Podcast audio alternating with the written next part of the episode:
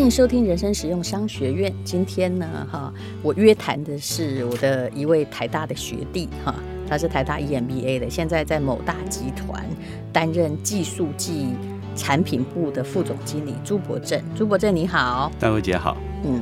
我相信你回到公司之后，突然等我们播出，会有很多年轻人说：“哎，我以为我在 Podcast 上听到你，你该不会我开始邀请你的时候，你不知道 Podcast 是什么东西？”知道，知道，其实很早就知道，因为其实我是在资讯业嘛，对这方面其实都有。像最近我也在上 Clubhouse。所以其实某种程度都会想要去尝试一下。是老，人家跟人家上什么 Clubhouse 啊？对不起，我怎么会用酸民的口气？因为其实我觉得老不老主要在心境啊，所以常常保持一颗年轻人的心很重要。不是我开玩笑的，我也有 Clubhouse，但是。你知道 Clubhouse 它的极盛时期，就很多人的时间，大概都是到从九点一直到半夜，对不对？是，几乎有时候到一两点。哎、欸欸，我小孩那时候要睡觉、欸，哎，你不能叫他没有娘、欸，哎，是。所以我加入了之后，他每个人说：“淡如姐，你呃出来聊一聊。”每个那个有 Podcast 的都在上面啊。是。说谢谢你饶了我吧。而且，其实我后来发现 Podcast 的挺好的，就是。呃，听不到别人批评的声音，因为会认同你才会进到里面去啊。也不喜欢听就赶快划掉。对，好，我们来聊这个两岸的创业。想显然你也思考过创业，是。那其实呢，我也 EMBA 毕业之后，我有创两个小业啊，呃，也有失败，但是。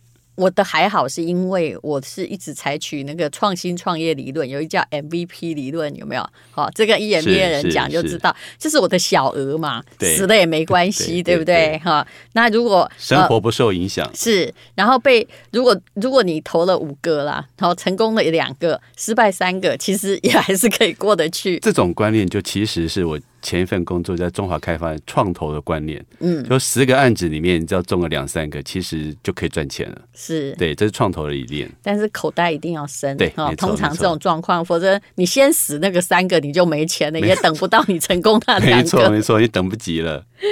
好，那么呃，我们刚刚谈到了我们所看到的两岸的创业者现象，还有很多同学哈念了商学院之后出来想创业，但其实。老实说，七八十是失败的。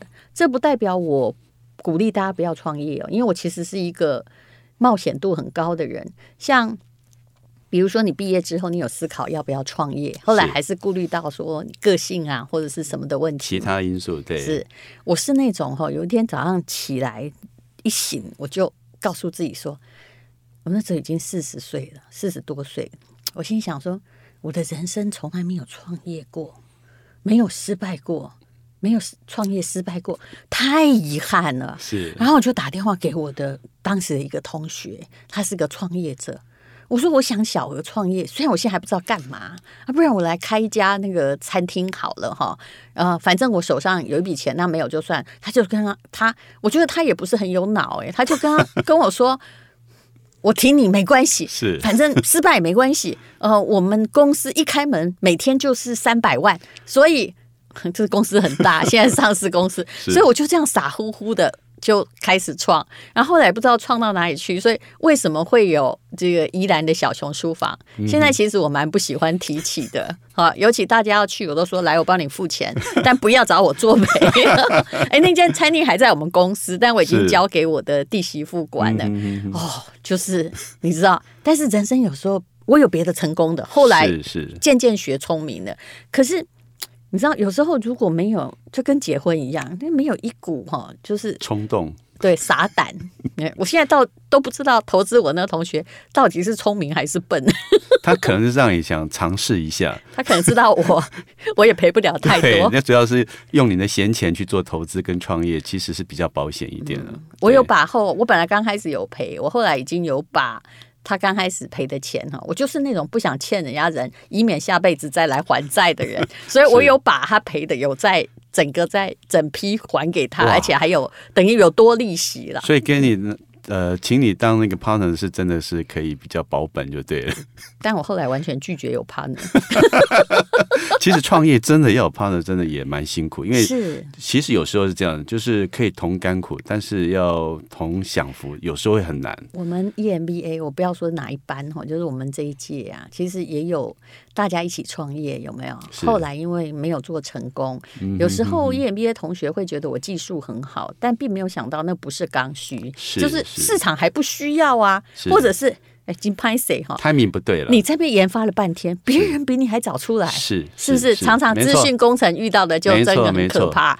Google 跟什么呃，这个呃，那个叫什么哦，Microsoft 也常常在搞类似的。因为他们资源太多了，你的资源少啊，所以一下子你的一些想法，一旦呃人家已经知道，人家会用更大的资源去跨越你。是，这就更恐怖了。然后人家也没抄你，我只是你们同时在进行这件事，是是是。可是人家还比你早出来，而且做的还比你好。对。那后来就是公司等于是钱烧光了嘛。是。然后同学是想要增资，对不对？那、你不增资啊，他就就把你叉叉，就是你不增资，就是你被 get out 了嘛。是是。然后。就开始对簿公堂，到现在官司还没打完。其实这个就是很辛苦了，因为本来是很好的同学嘛，那到最后合资之后，其实当然如果一帆风顺就没什么问题了。但是如果遇到一些困难，如果大家的思维比较不一致，其实就会产生很大的歧义。那这个东西就是争执的所在了。嗯，所以有有些人就劝说，如果是好朋友，最好还是不要。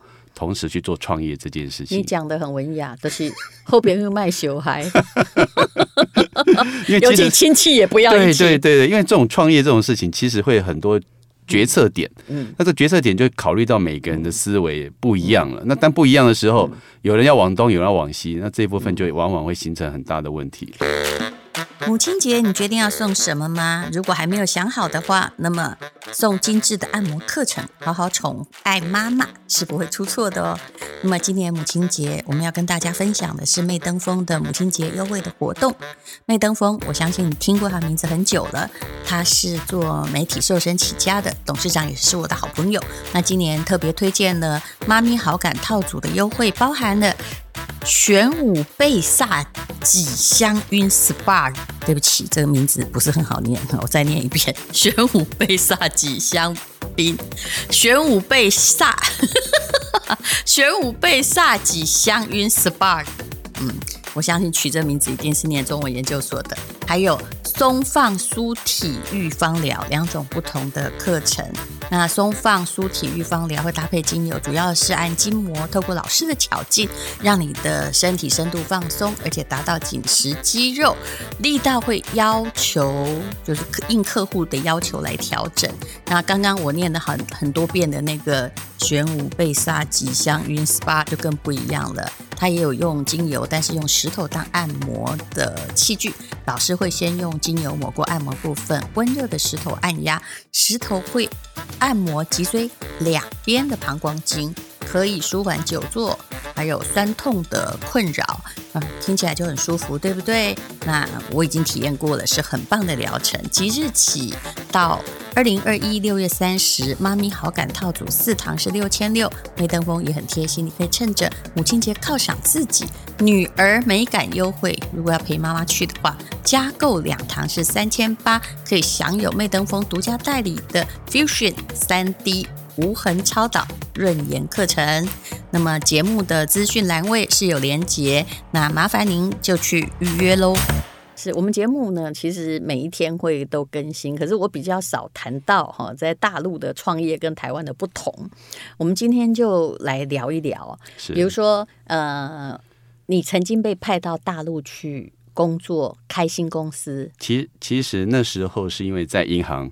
然后刚好跟对岸，就是中国大陆那边，呃，一个省属的银行，嗯，那去做合并合合资一家消费金融公司，嗯，那消费金融公司其实在这个几年前是非常夯的一个一个产业，是做下跟蚂蚁金服赶快聊，呃，几乎是有点相同。嗯，消费金融主要就是消费型贷款。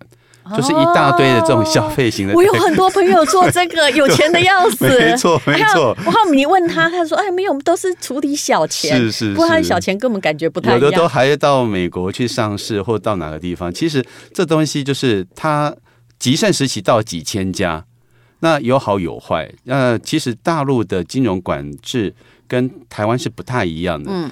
大陆的做法是觉得说，就让你先做，先野蛮生长，然后再树立规范，再再收，对，然后再立规范。收的时候杀了谁不关他事，是一把一一刀就切下去，就知道说谁可以活下来了。所以这其实也是一个很很残忍的一个做法。各位如果不懂金融，看共享单车就知道，刚开始有没有郭台铭也有投资啊？哈，我已经都快忘了这些的名字了。然后那个管他叫什么名字，然后街上出现了七彩虹单车，弄到颜色都没有了，也有电动单车，然后整个人行道哈，就是全部都是。我感觉中国有十亿台单车在人行道上，可是你突然发现，就一一的。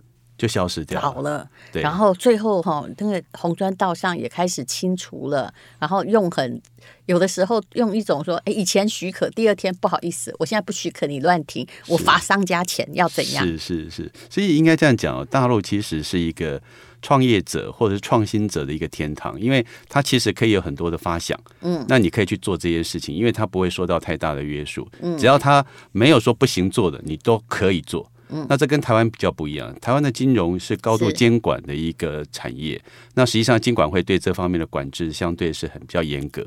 那这个是考两两个不同文化的一个思维了。我们就随便讲一下好了。我其实是二零一六年哈到这个中欧读书，我才发现我如果没有微信，我根本一搭不到车。是啊，这个我有深刻体会。路边连烧饼都吃不到，对不对？是哈，还好我那个时候呃台胞去开卡容易，是哦，虽然我还透过一些关系哦，是。哦，我开的就是台湾的富邦的那个去台资银行是比较容易开卡，哎，对对，然后这样我才能够有生活能力，否则太可怕了，连路边哈什么吃。一碗面全部都是刷卡，他也不收你现金。是是是，其实我第一次去大陆出差的时候，也是遇到这种状况。嗯，然后就是说要拦计程车，完全在路上没有人要停下来，因为其实它都是被叫的车子。是，所以实际上你就算有钱，你也搭不了车。嗯，所以只能呃仰赖，其实在大陆的朋友帮你叫车，帮你做支付这件事情。他叫车之后好像残障。没错，就这你双手一摊，什么东西好像都不能做。嗯，那连说。你去领买一个东西，他也是用支付的方式去做这件事情。嗯，所以用现金这件事情，可能在大陆是越来越少见。然后我后来就是一开学的时候，发现有一种东西叫红包啊，那你你没开户，你还领不了，你知道吗？就超级尴尬，怎么同学都在抢钱，而我抢不到，这件事完全不可以。然后后来连上网买什么东西呀、啊，也就是说。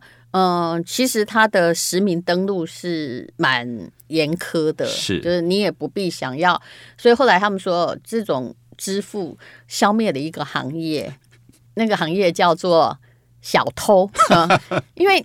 你你偷不到钱了，是是没有 cash 的，闯进人家家门也没用了。是，然后你不能偷手机啊，因为就算你会破解，每个人手机都不离身，谁让你偷？你看会砍他手好了。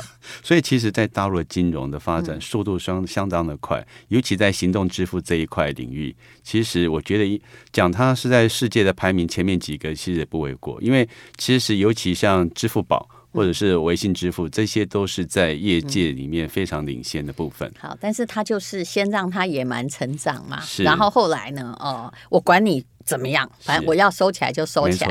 其实前不久业界哈最震撼的就是，你可不可以解释一下蚂蚁金服事件？很多人都知道这件事，而且我知道台湾那个时候快快要上市的时候，台湾有很多银行也拿到什么承销权，是吗？大家好开心哦。然后过一天会弄花旗，是这到底是？其实当然这这中间有衍生很多政治的一个联想，例如说可能在。呃，马云讲了一些不该讲的话，但是我觉得这件事情，这只是一个起头了。最重要的因素还是在于说，其实并不是因为阿里巴巴的关系，而是它后面。其实衍生出来，其实他也是在做最赚钱的部分，还是在放贷这件事情。对你，你可能要跟我们这个同胞们讲讲，说 蚂蚁金服最赚钱到底赚在哪里？明明阿里巴巴就是一个平台，在大家在上面卖东西啊。是，其实应该讲阿里巴巴，它最赚在，尤其在蚂蚁金服体系底下，阿里巴巴其实就像一个，像你支付宝的角度来看好了，支付宝其实呃，行动支付是赚不了太多钱的。因为其实在这中间的过程，支付的领域里面，这东西的手续费是非常薄的。嗯，那真正会赚钱是透过放贷这件事情。那其实蚂蚁金服它的放贷，它也不是用它自己的钱，它也是用银行的钱去做这些事情。那其实它做的很多的循环。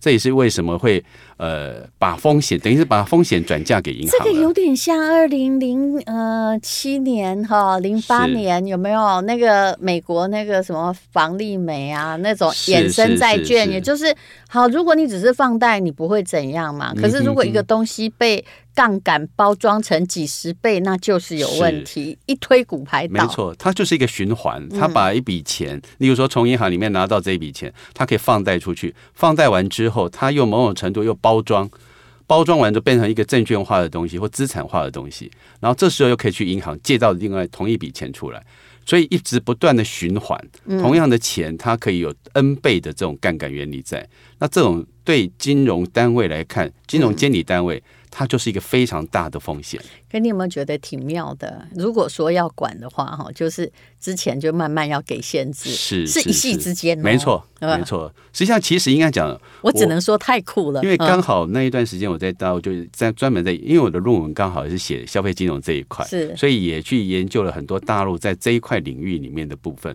发觉。实际上，呃，他们在管制的部分是渐进式的。先野蛮成长完之后，开始用一些渐进，让一些不合规或者是没有风险管理的这种公司慢慢消灭。嗯然后到最后一一一刀砍下去，让很多其实成立不了。但是这种做法也衍生了很多的问题，例如说，有些人就真的就上当了，他倾家荡产。例如说，大陆人就投资花钱在这上面，结果血本无归。是，那因为很多人的投资其实是把身家放进去，嗯，他并没有一个危机意识，说我投资是用我的闲钱或其他的方式来看这件事，而且他都觉得是稳赚不赔。对，本来。我觉得大陆最天真，就是因为他金融刚刚在发展的时候，我那时候跟我同学说，我觉得这个不妥当吧，是，他说放在那稳赚不赔啊，年利率有没有十趴？而且他们有一些这种消费型金融公司，他们广告可以做到央视。甚至在春晚的那种广告里面都可以，所以他们会觉得说，连央视都敢播的广告，应该不会出错吧？